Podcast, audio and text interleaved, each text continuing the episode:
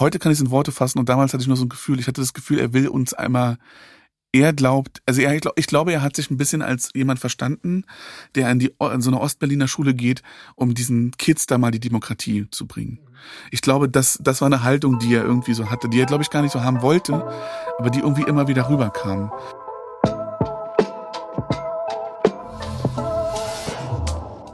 B-O-M Berlin Ostmigrantisch. Ein Podcast über eine geteilte und vereinte Stadt von mir, Özgür Özvatan, und dir, Daniel Kubiak.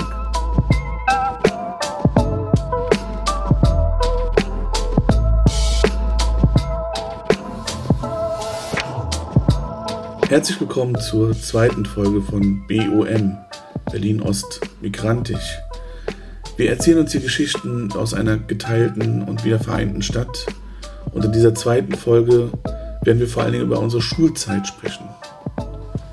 Wir erzählen uns diese Geschichten, weil wir glauben, dass jede Geschichte es wert ist, erzählt zu werden.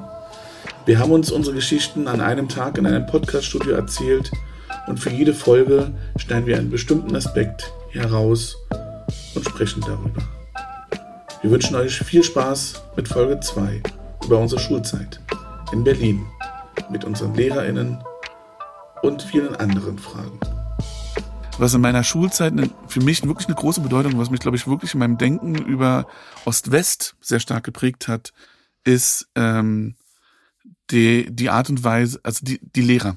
Ähm, mhm. Wir hatten ähm, ziemlich kurz nach der Wende ähm, wurde ein Musiklehrer entlassen, den wir alle toll fanden. Der war offensichtlich bei der Stasi und war dann weg. Mhm. Und dann haben wir eine, dann wurde eine Demo organisiert. Und wir haben gegen den Direktor äh, demonstriert, warum der uns den, unseren tollen Lehrer weggenommen hat.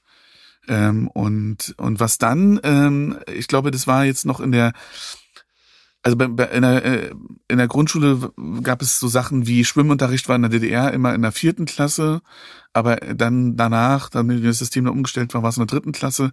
Dadurch hatte ich quasi keinen Schwimmunterricht, weil ich genau in der Zeit gewechselt bin.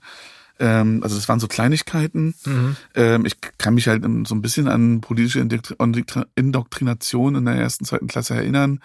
Ähm, aber es war dann teilweise auch interessant zu beobachten, wie ähm, ähm, ja, wie auch die Lehrer da irgendwie anders geworden sind. Das ist jetzt ein guter Moment, den Witz zu erzählen, weil unser, ja. unser Lehrer hat dann, stand mal ähm, in der Grundschule, stand er so am Fenster und guckt so raus und sagt so, ach guck mal, da steht noch so ein Trabi. Ah, da fällt mir ein Witz ein, ich erzähle ihn jetzt mal, ich mag den nämlich sehr. Ähm, Trabi fährt äh, das erste Mal auf der Autobahn in Westen und äh, kriegt, hat eine Panne und ein BMW-Fahrer hält an äh, und fragt, was ist denn los? Ähm, soll ich gar nicht irgendwas tun? Ja, kannst mich abschleppen. Aber du darfst nicht so schnell fahren, weil wenn mein Trabi, äh, wenn der, wenn du schnell 70 fährst, dann fliegt mir jedes Auto auseinander. Mhm. Und deswegen ist mir das früher eingefallen, weil denke, 70 äh, durften wir auch nur fahren. Und äh, die BMW-Fahrer sagt, alles, BMW-Fahrer sagt, alles klar, mache ich fährt halt so los und dann wird er überholt von einem Mercedes ähm, und er denkt sich so, Mist, ich, ich bin eigentlich viel schneller als dir, aber ich darf ja jetzt nicht so. Kommt ein Porsche ähm, und der Mist, äh, aber gut, hier, ich darf nicht so schnell. Dann wird er von, noch von Ferrari überholt und denkt so, ey, ist mir jetzt egal, ich, ich mhm. krieg die. Und gibt halt Gas und, und, und fährt ihn hinterher. Und diese Situation sieht ein Tankstellenwart und ruft den Tankstellenwart auf der nächsten, den nächsten an und sagt, ey, du musst dir das angucken, voll krass, da fährt so ein, fährt so ein Mercedes mit bestimmt 200 Sachen, äh, dicht gefolgt von einem Porsche mit 210 und Ferrari, der versucht die zu kriegen mit 220. Dahinter fährt ein BMW, der fährt bestimmt 230 und versucht aufzuholen. Und dahinter ein Trabi und der hupt und die Schweine lassen ihn nicht vorbei. und das hat uns unser Lehrer in der Grundschule erzählt und es gab immer so diese Spitzen, also es gab mhm. so dieses, ähm, die Wessis und die ähm, so es gab sowas. Und dann aber was halt sozusagen was was für mich eine sehr starke Schulerfahrung in diesem Ost-West-Kontext ist, ist dann Gymnasium, ähm, weil es bei uns zumindest so war, dass wir dann diesen Direktor hatten, diesen einen Direktor in dem gesamten Ostkollegium, mhm. ähm, der Westdeutscher war. Mhm. Und der dann auch irgendwie uns Geschichten erzählt hat, wie schlimm das für ihn war, dass er als Vertriebenes, als Kind von Vertriebenen aufgewachsen ist. Und es war uns wirklich zu der Zeit wirklich alles ziemlich egal. Mhm. Obwohl ich selber, so, äh, das war mir aber zu der Zeit noch nicht bewusst, also mein, meine beiden Opas auch zu dieser Gruppe gehören, die ähm, aus, dem, aus, aus den ehemaligen Ostgebieten Deutschlands äh, ähm, gehen mussten, als junge Männer oder teilweise auch Kinder. Und das war, mit dem war es immer unangenehm. Der war immer irgendwie ein bisschen komisch. Der, also als Soziologe heute würde ich sagen, sein Habitus hat nicht zu unserem Habitus gepasst. Mhm. Zu unserem Schulhabitus gepasst. Mhm. Und es gab eben die Französischlehrerin und die Englischlehrerin, die halt auch West, Westsozialisation hatten. Mhm. Und ich, ich, erinnere, ich erinnere mich immer wieder, dass, dass, dass, dass das war, dass, die waren besonders. Mit denen konnten wir nicht so. Ähm, und, ähm, und ich glaube, und ich glaube, das war eine gegenseitige, wir, mit denen konnten wir nicht so. Mhm. Also, dass es das auch anders, andersrum gab. Und ähm, Ich ja, also, also meine, meine, meine, äh, ich habe in meiner äh, Biografie ja diesen ein Einschnitt quasi, dass wir dann 93 bis 95 in der Türkei waren. ah, okay. Ähm, genau.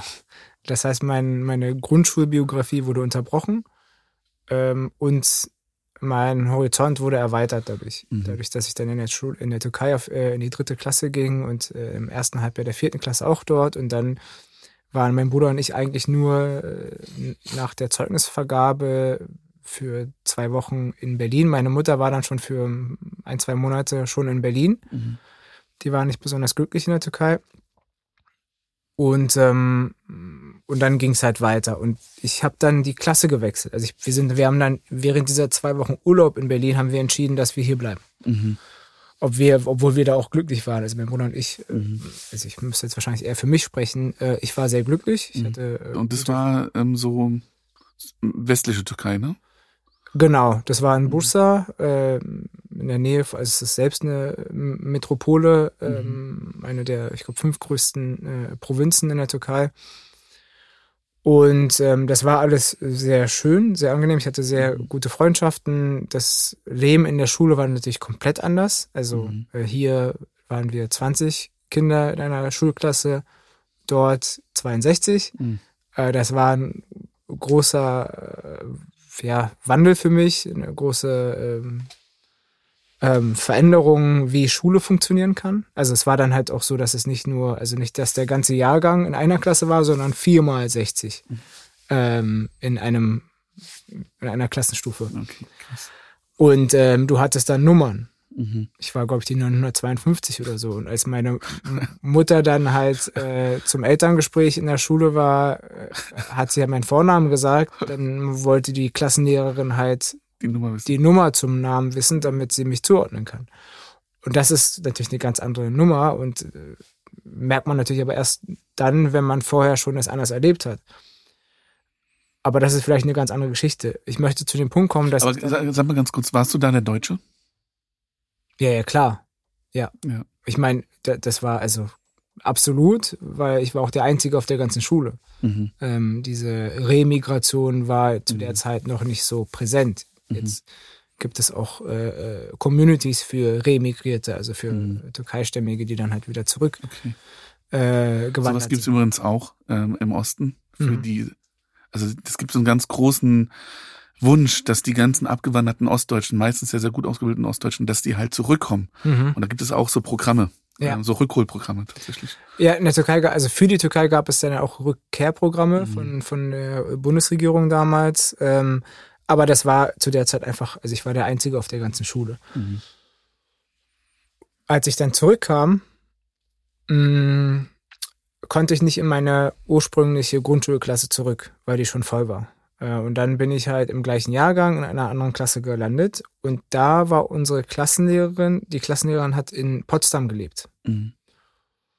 Und ich weiß nicht, ob sie in Ostdeutschland aufgewachsen ist.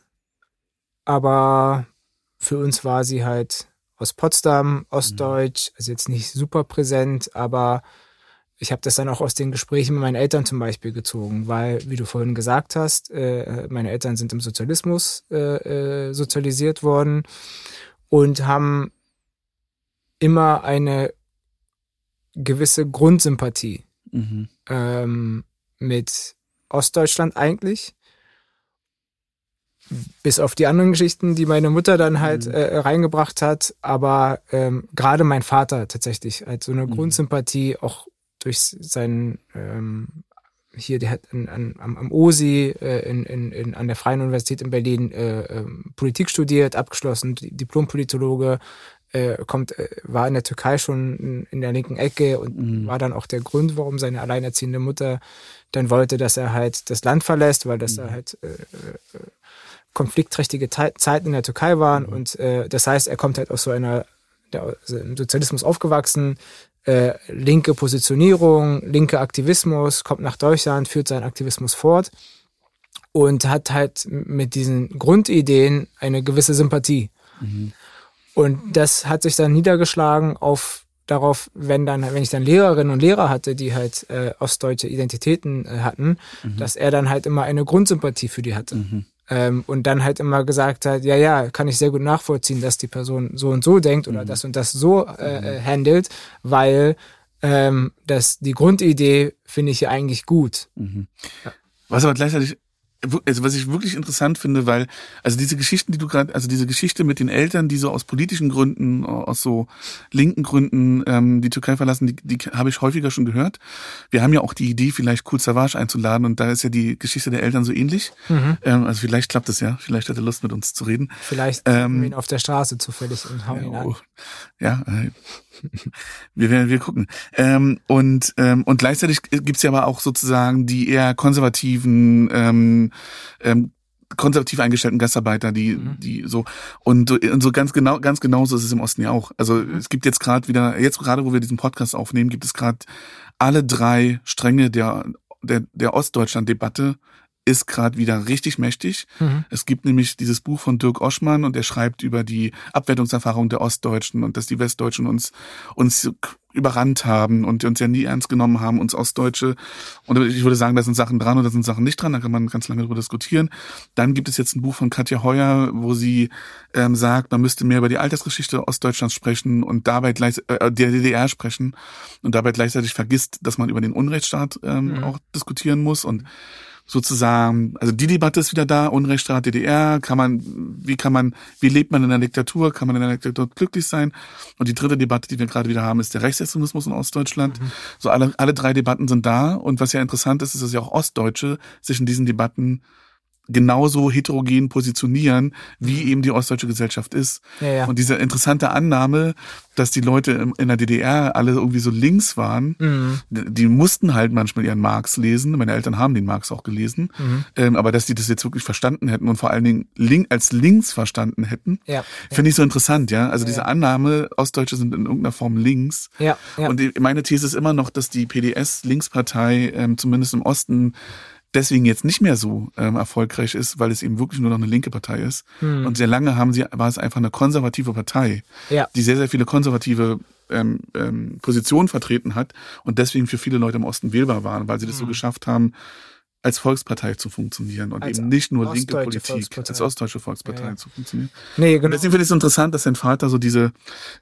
wahrscheinlich wirklich ein bisschen romantisierende Vorstellung genau, von diesen, sagen, romantisieren. Diesen Ostdeutschen hat.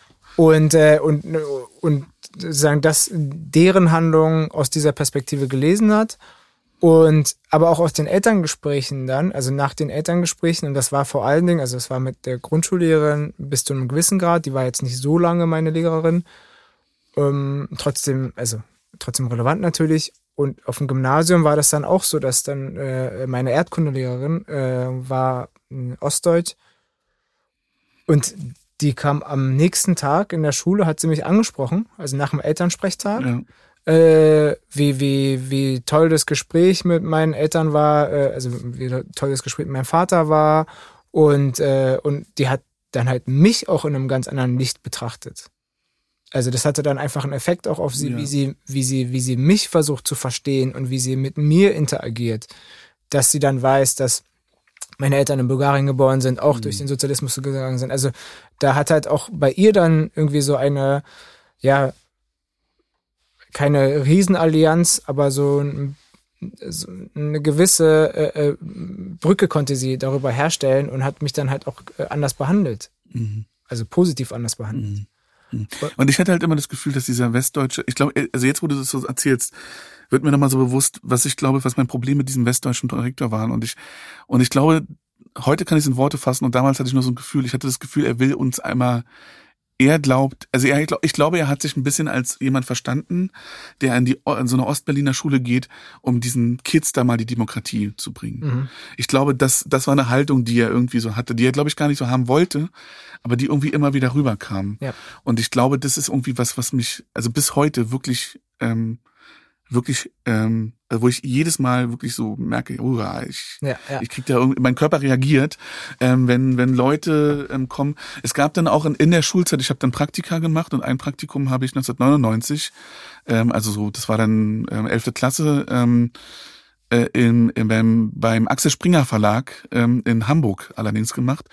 Und damals hat, ähm, wurde in Hamburg wurde der Viva Videotext äh, produziert und ich habe beim Viva Videotext Viva muss man wahrscheinlich jungen Leuten erklären, was das überhaupt war. Sehr Musik, wahrscheinlich. Musiksender damals. Also meine Tochter wird nicht wissen, was Viva ist. Auf jeden Fall ähm, habe ich da ein Praktikum und gemacht. Man muss auch sagen, dass Viva hip war. Ja, also Viva war das Ding. Ne? Für Jugendliche. Milka und Moda und genau. ähm, und ähm, ähm, Tobias Schlegel und auch ähm, Lämmermann. Lämm, ja, Lämmermann war aber Viva 2, glaube ich, dann vor allen Dingen. Stefan Raab war Viva. Stefan Raab war Stefan Viva. Raab war Viva. Viva Diesem, das, dieser Satz ist tatsächlich schon so eine Schlagzeile. Ja. Stefan Raab war Viva. Ja. Stefan Raab war Viva. Bim Bom. Ja. und, ähm, und, ähm, und genau, und dann war ich halt für so zwei Monate in Hamburg und äh, und war halt bei so einer Frau, die haben wir durch Zufall kennengelernt, die arbeitet da im Rathaus und bei der, die hat halt ihr Zimmer untervermietet in Wandsbeck, ähm, in Hamburg-Wandsbeck und äh, und die hatte, die hat mir dann so erklärt, äh, da gab's diesen Satz, wo sie sagt, wo wohnst du denn in Berlin? Dann sage ich in Friedrichshain. Und dann sagt, und dann irgendwie, ich weiß nicht, ging so weiter. Und auf jeden Fall sagt sie, na ja, 1999, du kennst ja jetzt schon so ein bisschen Großstadt, ne? Du warst ja dann wahrscheinlich öfter in Westberlin. Und ich war so, ey, weißt du, also Ostberlin ist so groß wie eure Stadt hier. Mhm. Ähm, und sie, sie hat mir so die Großstadt erklärt. Ja, ja. Und dann hat sie mir auch so erklärt, ja, dass sie irgendwie Verwandte im Osten hatte und dass die Häuser da alle so grau waren. Ja, und dass da ja auch so viel geklaut wird im Osten. Und es liegt daran, dass die alle irgendwie nicht christlich sind. Mhm. Also die hat mir so ständig, mir 17-Jährigen damals, den, den, den Osten erklärt. Ja. So aus so einer, aus so einer Hamburger, irgendwie Hamburger Perspektive. Was dann auch noch so witzig war, es gab dann, damals gab es in Hamburg das Rathauskino, da konnte man kostenlos auf dem Rathausmarkt vom mhm. Rathaus, konnte man kostenlos Filme gucken. 20.000 Leute sind da gekommen und haben sich diesen Film angeguckt. Da gab es damals einen Film, ich weiß jetzt gerade leider nicht, wie er heißt. Auf jeden Fall spielte der so in so einer migrantischen ähm, Hamburger mhm. Gesellschaft und äh, äh, türkische türkische also ich, äh, es ging um so, so und es gibt so eine Szene wo irgendwie die Schwester von dem Typen, der da irgendwie, die hat irgendwie mit einem anderen Typen rumgeknutscht. Mhm. Und dann sagt er, also das kann die in Wandsbeck machen, aber jetzt hier nicht bei uns in Altona. Mhm. Also für Hamburg war sozusagen Wandsbeck, das war, das war das, was man nicht ernst nimmt in Hamburg. Ja, ja. Aber diese Wandsbeckerin erklärt mir Ostberliner dann, ja, äh, wie, wie, die, wie die Großstadt funktioniert. So, und ich, ich bin halt in Friedrichshain aufgewachsen und äh, ich habe nicht immer alles verstanden als Jugendlicher, was da so abgeht, aber mir war schon bewusst, wo ich, wo ich da bin. Ja. Und mir war bewusst, was irgendwie der Tresor ist und was mhm. ähm, der hackische Markt damals ist und so. Wie sind ja. wir da jetzt hingekommen? Ähm, ähm, ich komme ähm, diese vom, diese westdeutschen Direktor, Lehrer vom vom, ja. vom, vom, äh, genau. Schuldirektor und dieses Gefühl, da kann ich natürlich, ähm, das kann ich sehr gut nachempfinden, mhm.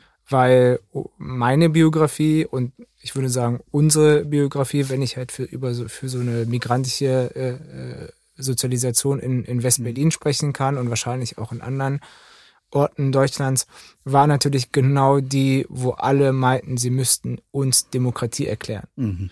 Sie müssten uns erklären, was Leitkultur ist ohne es auszusprechen, aber sagen, das geht hier so nicht, das funktioniert hier so nicht, das kannst mhm. du hier so nicht machen, das, das kannst du hier nicht machen, jenes kannst du hier nicht machen und alles, was du tust, wird aus dieser Brille gelesen, ob das jetzt hier machbar ist oder nicht. Ähm, und, und wenn dann, und du als Kind und Jugendlicher siehst natürlich, wenn andere Kinder, weil du ja auch dann sensibilisiert bist, siehst natürlich ganz genau, wenn andere Kinder, die nicht migrantisch sind, das Gleiche machen und das nicht aus dieser Brille gelesen wird. Mhm. Und damit wächst du auf. Und deswegen hast du halt auch eine gewisse Sensibilisierung dafür, wie und wann diese Mechanismen funktionieren. Und das, was du über den Schulrektor ähm, erzählt hast, das kann ich halt extrem mhm. gut nachempfinden, mhm. weil da geht es halt darum, dass Menschen auf eine gewisse Art und Weise, und du hast ja auch gesagt, dass der das gar nicht wollte. Mhm. Ne? Also, dass er das nicht intendiert. Er hat's gut gemeint. Ne? Er hat's gut gemeint. Ja. Äh, und, und wir kommen, wir bewegen uns ja immer mehr in diese Richtung, wo Menschen verstehen, dass gut gemeint nicht gut gemacht ist. Mhm. Klingt super dass billig. Das Sprichwort einfach stimmt. Ja, und dieses ja. Sprichwort sprin, äh, stimmt vor allen Dingen für soziale Ungleichheit, für mhm. Mechanismen der sozialen Ungleichheit. Mhm. Ich kann es immer gut meinen und ich kann immer äh, sagen, dass ich das mit einem reinen äh, Herz mache. Mhm. Das heißt aber nicht, dass das Herz am Ende rein bleibt, mhm. weil es kann einfach sein, dass ich nicht äh, äh, mhm. so weit, so breit schauen kann, dass ich alles im Blick habe. Mhm. Und das war ganz zentral. Also wir, wir für Lehrerinnen und Lehrer waren für uns immer, äh, also weiße Westdeutsche haben wir damals nicht so definiert, aber wie habt ihr die genannt? Gab es schon Begriffe?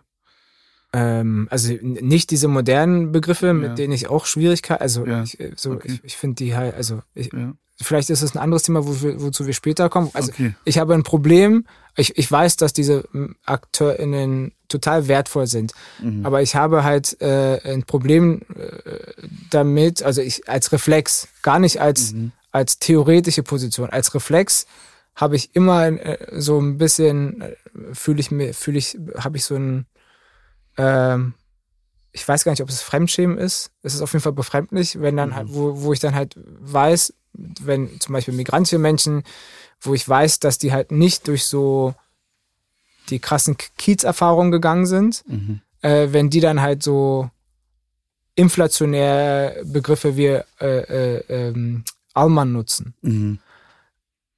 Und da, da, da tue ich mich auch schwer, mhm. ähm, weil genau diesen Begriff haben wir halt äh, äh, benutzt in unserer mhm. Kindheit. Also habt ihr? Wir haben für Lehrer gesagt, ja, so scheiß auf ihn, ist halt ein mhm. Allmann. So. Mhm. Ähm, aber heutzutage wird mhm. das in diesen Kreisen tatsächlich gar nicht mehr so richtig benutzt. Also mhm. nicht so, nicht so, wie es damals benutzt wird. Damals war halt Kartoffel und Allmann war halt so, das waren die zwei Begriffe und mit denen hast du gelebt.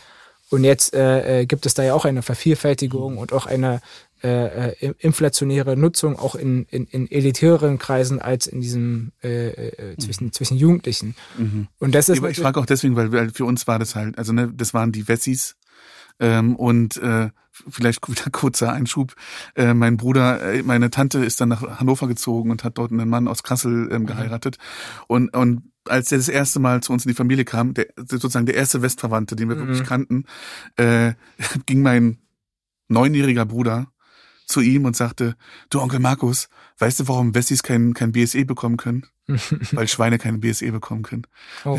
Diesen Witz ja, hat er irgendwo, den Witz hat er irgendwo gehört und das war, also ich meine, er hat es mit Humor genommen, aber ne, also man, das ist ja auch interessant, man wächst halt in diesen Erzählungen auf. Mhm. Ähm, also ich bin, ich bin auch sehr stark aufgewachsen. Ähm, also meine Mama hat dann in Westberlin am Kaiserdamm angefangen zu arbeiten mhm. nach der Wende. Ähm, die, die hat witzigerweise ähm, ihr Job wurde tatsächlich einfach obsolet. Sie hat bei der Auslandsbank gearbeitet und hat dann aber gewechselt, weil ich, ich hatte so ein paar Schwierigkeiten in der Grundschule und war dann auf einer Sonderschule, weil ich als verhaltensauffällig galt. Dann haben sie festgestellt, dass ich einen relativ hohen IQ habe, mhm. haben mich einfach wieder zurück in die normale Schule gebracht und haben gedacht, dann, das ist ja alles okay.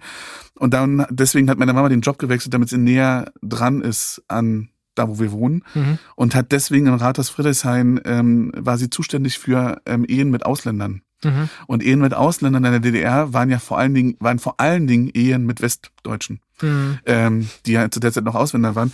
Ja. Und 1991, also 1990 war der Job einfach obsolet. Also ja, ja. so, so, mhm. so wie er funktionierte, war er obsolet. Und dann hat sie bei der, zur, bei der Volksbank angefangen am Kaiserdamm und ist dort auch sehr viel konfrontiert worden mit ähm, mit Stereotypen und Abwertung gegenüber. Ostdeutschen. Mhm. Wie, wie, wie, sie es, wie, sie es, wie es sein kann, dass sie mit 40 Stunden arbeitet, wenn sie doch zwei Kinder hat. Mhm. Ähm, dass man im Osten ja sowieso nicht gearbeitet hätte. Ähm, und ähm, dass sie, also da gab es so einige, einige abwertende Erfahrungen auch. Ja. Ähm, und das ist das, was meine Kindheit halt geprägt hat, ja. Also Westdeutsche waren grundsätzlich eher etwas Suspektes, mit dem man sich nicht abgeben sollte. Mhm. Und Menschen mit Migrationsgeschichte sind nicht vorgekommen. Ja. Also sind, sind wirklich, sind im Alltag nicht vorgekommen, sind aber auch nicht im, zu der Zeit noch ja. nicht im Fernsehen vorgekommen, bis ja. auf Viva und ähm, ja, Viva. Und in den amerikanischen Sitcoms, die man so geguckt hat, ja. Ähm, wo dann aber das nochmal einen ganz anderen Kontext irgendwie hat. Ja. Ähm, bei uns, also die, die Lehrerinnen und Lehrer, die waren halt, die, die haben wir nicht gemocht, weil wir einfach der Meinung waren, dass die uns strukturell benachteiligen mhm. und, äh, und, und auch also ziemlich, also ziemlich sicher auch das wirklich gemacht haben, ob intendiert oder nicht intendiert. Also allein mhm. die Zuschreibung, dass ich etwas nicht lesen kann, weil ich bei meinem Elternhaus nicht Deutsch ist, mhm.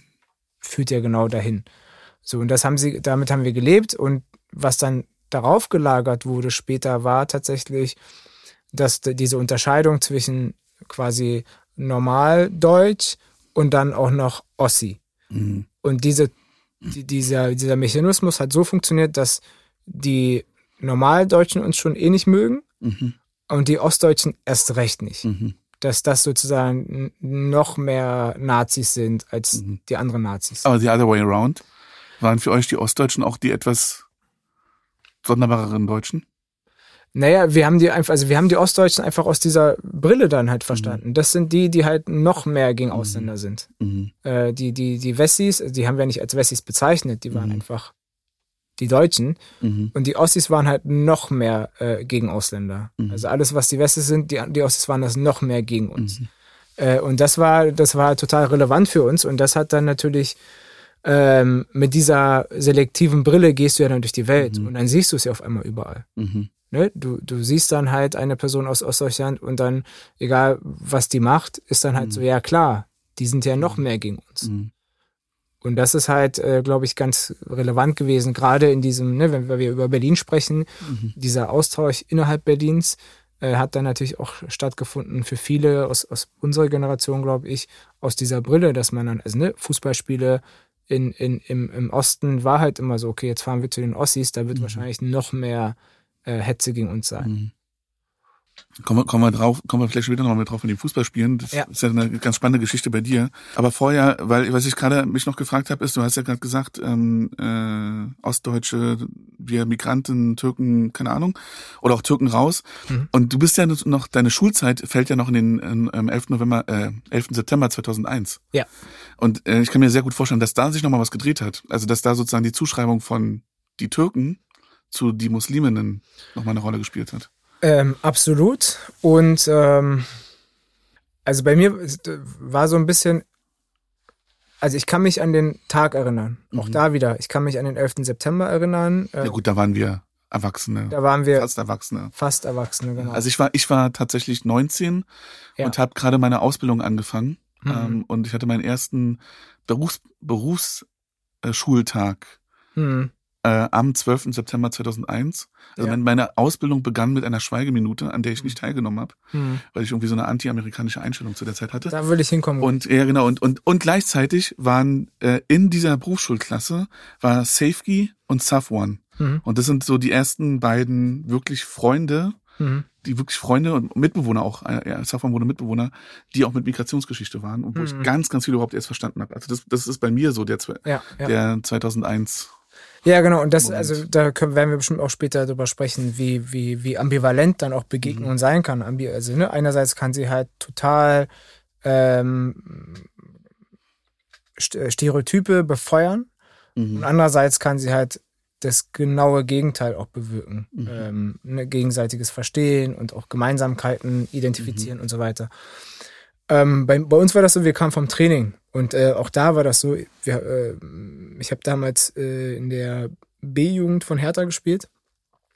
Trainingsgelände Olympiastadion, äh, auf, auf, dem Gelände da. Wir kamen mhm. dann vom, vom Training zurück und hatten entschieden, am Softschlotzplatz äh, einen Döner zu essen nach dem Training, mhm. alle gemeinsam. Und das, also alle gemeinsam heißt natürlich nicht das ganze Team, sondern mhm. die Migranten im Team. Mhm. Okay. So, wir waren natürlich eine Gruppe. Okay. Ähm, und dann waren wir da. Ich kann, also ich kann mich wirklich sehr genau erinnern, weil in dem Dönerladen ne, äh, war, lief, war ein Fernseher mhm. und da wurde diese Szene dann gezeigt. Und dann ähm, war das so, also es war so surreal für uns. Wir mhm. haben da halt irgendwie beim Döneressen das gesehen und dachten, oh krass, es heißt das jetzt irgendwie, ne, wir haben 16 Jahre alt, wir, mhm. wir kreieren dann halt so Szenarien ja. über die Welt, äh, ja. ob das jetzt ein äh, Weltkrieg ja. Äh, bedeutet oder nicht und was das alles bedeuten kann. Und es war halt einfach auch eine spannende Konstellation, weil das migrantisch sein war halt nicht nur türkisch. Das war mhm. halt, mhm. ähm, das war mit Ashkan äh, äh, iranisch, Sassan iranisch äh, und dann äh, vier, also zweimal äh, äh, mit iranischer Geschichte und zweimal mit viermal mit türkischer Geschichte. Mhm. Und dann haben wir halt darüber gesprochen und dann sind wir auch noch weiter und dann waren wir in, in der Wohnung quasi von dem einen äh, von, von, von Sassan und da hat die Mutter auch nochmal gesprochen darüber, über dieses Thema und die Mhm. war halt sich sicher, dass das halt auch irgendwie einen Weltkrieg bedeuten kann. Mhm. Und ich also das war halt total spannend. Ähm, und am nächsten Tag war das aber so, in der Schule war ich dann nicht da, als mit der Klassenlehrerin drüber gesprochen wurde, weil ich Mhm. beim Lehrgang beim DFB war. Mhm. Und dann habe ich aber mit meinen Freunden telefoniert. Also ich, es war, wir hatten nicht am nächsten Tag, sondern am Tag danach erst äh, Unterricht mit unserer Klassenlehrerin, wo das dann halt aufgearbeitet werden Mhm. sollte. Ich war dann aber am nächsten Tag, am nächsten Morgen bin ich dann losgefahren mit dem Zug, weil ich einen Lehrgang hatte. Und da haben mir dann meine äh, Freunde, also meine, meine migrantische Clique in meiner Klasse, die haben mir dann halt erzählt, äh, wie schlimm dieses Gespräch mit der Lehrerin war Mhm. Weil die haben halt genau das, was du sagst, so anti-imperialistische äh, Position Mhm. und äh, te- tendenziell anti-amerikanisch. Und dann haben die halt mit ihr versucht zu diskutieren und äh, aber auch gar nicht so eine dogmatische Position, sondern halt so, naja, wir haben ja gelesen, dass halt irgendwie äh, die Außenpolitik der USA auch Teil des äh, Grundes sein kann, dass sowas passiert und so weiter, ohne das für gut zu heißen, was passiert ist und so weiter. Also wirklich auch so eine, für, Mhm. für dieses Alter auch wirklich Mhm. differenziert. Und die hat halt sofort die markiert als potenzielle, also uns, unsere migrantische Clique, als äh, potenzielle Attentäter Mhm. ähm, die das halt äh, für gut heißen, was da passiert, also so komplett ohne halt diese ganzen äh, Grauzonen. Und das ist natürlich eine Erfahrung, die sich dann halt für muslimische Identität, für muslimisch gelesene Menschen Mhm. äh, seit 2001 einfach komplett durchzieht, äh, weil immer wieder diese äh, Tendenz da ist, äh, das aus einer Gefahren- und einer Sicherheitslogik zu betrachten. Und das hat sich auch durch meine äh, Biografie, also du wirst halt ständig damit, was, was denkst du denn darüber? Mhm. Äh, mit diesen Fragen Mhm. ständig äh, Mhm. äh, konfrontiert, die in einem abstrakten Raum total normal sind Mhm. und sein können. Mhm. Aber ähm, in einem, ja, nicht äh, äh, abstrakten, von antimuslimischen Realitäten und auch antitürkischen Realitäten geprägten Raum natürlich nicht als objektive, neutrale Frage daherkommen, sondern halt immer mit, ja, ja, jetzt erklär mal, ob du hier auf, äh, ob du dich auf demokratischem Boden bewegst oder nicht, ob du Mhm. zu unserem Grundgesetz stehst oder nicht. Mhm. Und das hat sich natürlich komplett durchgezogen. Ja, es ist äh, interessant, was du sagst, weil ähm, Berufsschule hatten wir genau die gleiche Situation. Und ich wei- weiß ja nämlich genau, dass nämlich Safwan ähm, hatten halt einen arabischen, hat eine arabische, also ist eingewandert als Mhm. als Jordanier ähm, und mit ihm habe ich dann auch zusammen gewohnt und ich habe ein Jahr lang sozusagen, äh, also ein Jahr lang erlebt, was antimuslim, antimuslimischer Rassismus in der Praxis bedeutet. Mhm. Er hat ähm, ähm, am Alexanderplatz im Kaufhof im Restaurant oben gearbeitet, im Mhm. Dinner-Restaurant mit lauter ostdeutschen Frauen und ähm, hat den S-Bahn-Ring nicht verlassen, ähm, es, ähm, er hat sich nur in Berlin mit aufgehalten. Also das so und gleichzeitig habe, habe ich aber auch sozusagen gelernt ähm, über ihn, wie er so über die Weltlage denkt. Ähm, und er hat mir so aus, sein, aus seiner jordanischen Tageszeitung vorgelesen. Und das also das äh, gab's es passt dann auch nicht immer politisch zu dem, wie ich es eingeschätzt habe. Und was nämlich sozusagen aber interessant war, war mit Safety, dass ich da nämlich gelernt habe, dass es einen Unterschied gibt zwischen Türken und Arabern. Mhm. Das war mir nicht bewusst. Das Mhm. war nicht in meinem Wissen. Mhm. Ähm, und dass es einen Unterschied gibt zwischen türkisch oder arabisch sein und muslimisch sein. Mhm. Weil das hatte sie alles, also sie war so ganz wichtig, um das erstmal klar zu machen. Mhm. So, das, das sind nicht alles, das ist nicht alles das Gleiche. Ja. So, und war da sehr engagiert, so Mhm. uns, uns, uns das zu erklären. So. Ähm, also es war, die Klasse war vielleicht so ein Viertel äh, Migrationsgeschichte und drei Viertel nicht. In Weißensee oben äh, ist die Berufsschule. Ähm, und dann und gleichzeitig auch sozusagen die Geschichte von Safety, die dann auch noch hinzukommt, ist mit zwölf Jahren nach Deutschland gekommen, Mhm. Abitur mit 1-0 Mhm. und vorher kein Wort Deutsch. Mhm. So, also auch zu sehen, hey, krass, was für eine Leistung. So, Ja. Abitur gemacht, ähm, dann Ausbildung gemacht. Ich, mit, ich dann, dann später auch noch studiert. Genau, Ähm, da ist ja auch dann interessant, äh, trotz Abi mit 1-0 nicht selbstverständlich zu studieren direkt. Ja. Äh, mit 18 verheiratet, äh, Mhm. mit einem Mann, der ihr ähm, zugewiesen wurde. Mhm. Sie äh, zugewiesen wurde. wo die Familie entschieden hat, dass Ja. das der richtige ist. Ähm, und das hat sie auch sehr stark verteidigt ähm, Mhm. in der Klasse einmal. Also da, das waren so die ersten Redaktionen. Also 2001 ist da bei mir zumindest so eine ganz ganz große ähm, Veränderung in meiner meiner Erfahrungsraum, ähm, weil 11. September eine große Rolle gespielt hat Mhm. ähm, und bei mir war halt die, die Ausbildung ging gerade los. Und Hm. man fragt sich so, was ist denn jetzt? Das Mhm. Leben geht eigentlich gerade los. Ja. Ähm, und dann aber eben auch tatsächlich wirklich persönliche Kontakte mit, mit, ähm, mit, Migrantinnen und, ähm, und auch in der, in dem Pizzaladen. Ich habe eine Ausbildung als Pizza, Pizza mit der, äh, Hallo Pizza hieß der Mhm. Und da gab es auch einen Kollegen aus Westberlin. Also Mhm. das kam alles, all, das kam alles auf einmal in mein Ja. Leben getreten und da ist ganz, ganz viel passiert und vielleicht ist das auch ein Grund, warum ich dann zwei Jahre später entschieden habe, noch zu studieren und auch ein bisschen über Zufall Sozialwissenschaften zu studieren, Mhm. Ja. weil dieses, weil vielleicht, also vielleicht ist das, war das so eine so eine Initiation für mich. Ich wollte noch mal ganz kurz zurück, ähm, weil in ähm, ähm, ja eigentlich eigentlich will ich nicht zurück. Naja, also ich kann vielleicht noch was dazu sagen, Ja. ähm, weil, also 11. September war ein einschneidendes Ereignis und rückblickend sagen wir aus einer analytischen Perspektive, dass das Türkischsein tendenziell in den Hintergrund gerückt ist und das Muslimischsein in den Vordergrund. Mhm. In diesen Jahren hat sich für uns nichts verändert. Mhm. also wir liefen in den 90ern unter dem Begriff Schwarzköpfe und Ausländer und gemeint waren Türken und auch arabische, äh, arabischstämmige liefen unter dem äh, Oberbegriff Türken und danach ging das einfach weiter. Also es, es war jetzt nicht so, dass es für uns eine große Veränderung be bedeutet hat. Äh, Wir wurden halt mit Diskriminierung und Rassismus weiterhin konfrontiert. Ob, egal, ob es dann wegen der Religion war oder wegen anderer Dinge, der, der, also in, im, im alltäglichen Leben meine ich jetzt. Mhm. Der Grundtenor ist ja immer noch, dir wird abgeschrieben, dass du Demokratie beherrschst, dir wird abgeschrieben, dass du lesen kannst, dir wird abgeschrieben, dass du dies und jenes machen kannst. Mhm. Und da ist es dann analytisch total wertvoll, später drauf zu schauen und zu sehen, aha, das ist jetzt irgendwie, da gab es einen Wandel und da gab es dann vielleicht auch eine Aufwertung von Türkeistämmigen und so weiter und so fort. Aber in der, in der alltäglichen Lebensrealität war das kein großer Unterschied. Also Hm. wir haben das nicht so erlebt. Mhm.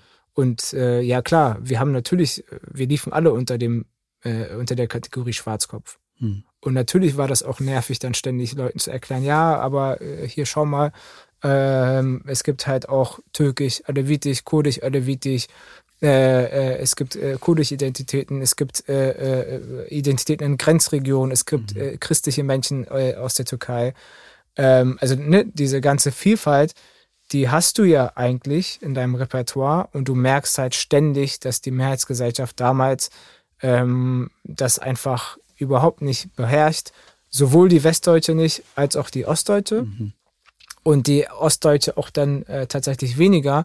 Und dann, Und dann auch noch und dann wirkt es halt dieses, dass die halt äh, äh, rassistischer sein, vermeintlich. Das wirkt dann, weil du dann halt siehst, die beherrschen ja gar nichts. Mhm. Ne? Also so, das ist halt genau da, wo das dann halt einsetzt. Deine, deine sehr selektive Brille auf Mhm. Ostdeutsche wirkt dann äh, sofort, weil du denkst, okay, die Mhm. kennen nicht mal, die wissen nicht mal, dass äh, Arabisch sein und Türkisch sein etwas komplett anderes ist und auch eigentlich nicht so richtig vergleichbar, Mhm. weil das eine ist eine ethnonationale Identität und das andere ist irgendwie eine Region und Mhm. nicht einer, äh, einer, einem Nationalstaat zugeordnet oder mehreren zugeordnet. Also all das ist dir nicht bekannt. Das heißt, du denkst, du, du, du siehst das halt eine hassvolle, als eine hassvolle Ignoranz Mhm. quasi. Und das ist aber auch teilweise dann natürlich dein, dein selektiver Blick, der dann zustande Mhm. kommt. ähm, um jetzt vielleicht Folge zwei abzuschließen, Mhm.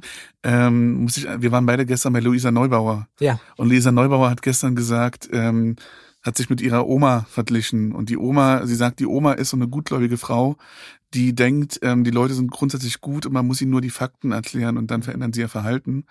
Und dieser, dieser Neubauer sagt, naja, sie hat das Gefühl, die Leute haben vielleicht die Fakten, aber es verändern. Das, das, das, ähm, und ich glaube, das ist, wenn man über so das reden, worüber wir reden, ist das, glaube ich, auch nicht irrelevant, das klar zu haben, dass eben auch oft auch das Faktenwissen nicht unbedingt das Verhalten ändert. Mhm. Und dass wir gleichzeitig, glaube ich, die Situation haben, dass auch viele Ostdeutsche wirklich auch einfach das Wissen nicht hatten, Mhm. Ja. auch mit sich selbst beschäftigt waren. Mhm. und äh, es noch viele andere Erklärungen gibt über die für den Rassismus im Osten. Und, ähm, und aber möglicherweise, also ich meine, da kommen wir dann in der nächsten Folge zu und lass uns dazu kommen in der nächsten Folge. Ja, auf jeden Fall, aber ich möchte zu Luisa Neubau, Neubau noch was sagen, ja. äh, weil ähm, und ich, also das ist gar keine Kritik, weil ich glaube, das ist ihr auch bewusst.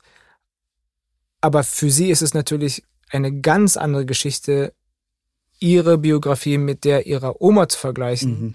weil die, die halt von so wenigen Transformationen also Transformation im Sinne von Normalitäten äh, verändert hat. Und Kontinuität auch. Und Kontinu, genau, diese Kontinuität. Generationale Kontinuität. Intergenerationale Kontinuität, ja. wenn man so möchte.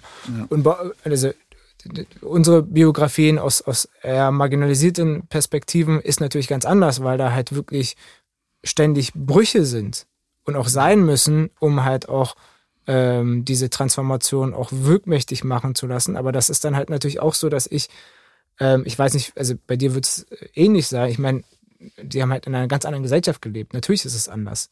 Und natürlich kann ich dann nicht so einfach äh, äh, vergleichend über ein Sachgebiet sprechen, weil die Gesellschaft eine komplett andere ist. Mhm. Äh, also ich kann nicht, ich konnte, ich habe meine Großeltern kaum gesehen. Also was, was soll ich denn mit denen über darüber sprechen, wie sie ihren Umweltaktivismus verstanden haben und wie ich meinen verstehe, kann mhm. ich gar nicht. Ich habe die kaum gesehen, weil mhm. die haben halt in einem anderen Land gelebt, wo ich selten war. Mhm. Und ab einem gewissen Alter auch gar nicht mehr in den Orten, wo die gelebt haben. Viele haben auch nicht mehr gelebt dann mhm. zu der Zeit, aber wir waren dann halt eher im Urlaubsort, statt dort zu sein. Und das ist halt eine Lebensrealität von ganz vielen Menschen in Deutschland. Und da stellt sich diese Frage in einem Sachgebiet, in einem Deutschland, Westdeutschland bezogenen Sachgebiet, den Aktivismus zu vergleichen, diese Frage stellt sich gar nicht. Mhm. Und das okay. ist, glaube ich, ganz wichtig klarzustellen, weil ja. es ist halt auch, dann irgendwo ein Privileg, dann so das vergleichen zu können. Ja. Dann machen wir hier einen Punkt. Ja.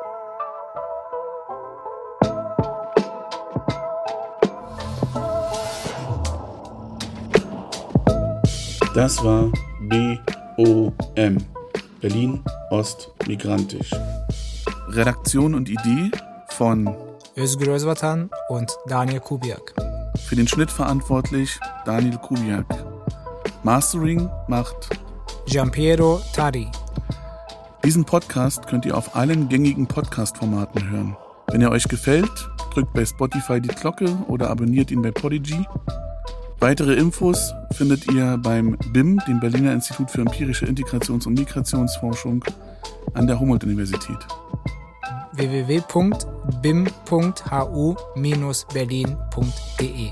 Wir danken dem Tonstudio des CMS an der Humboldt-Universität für die technische Unterstützung.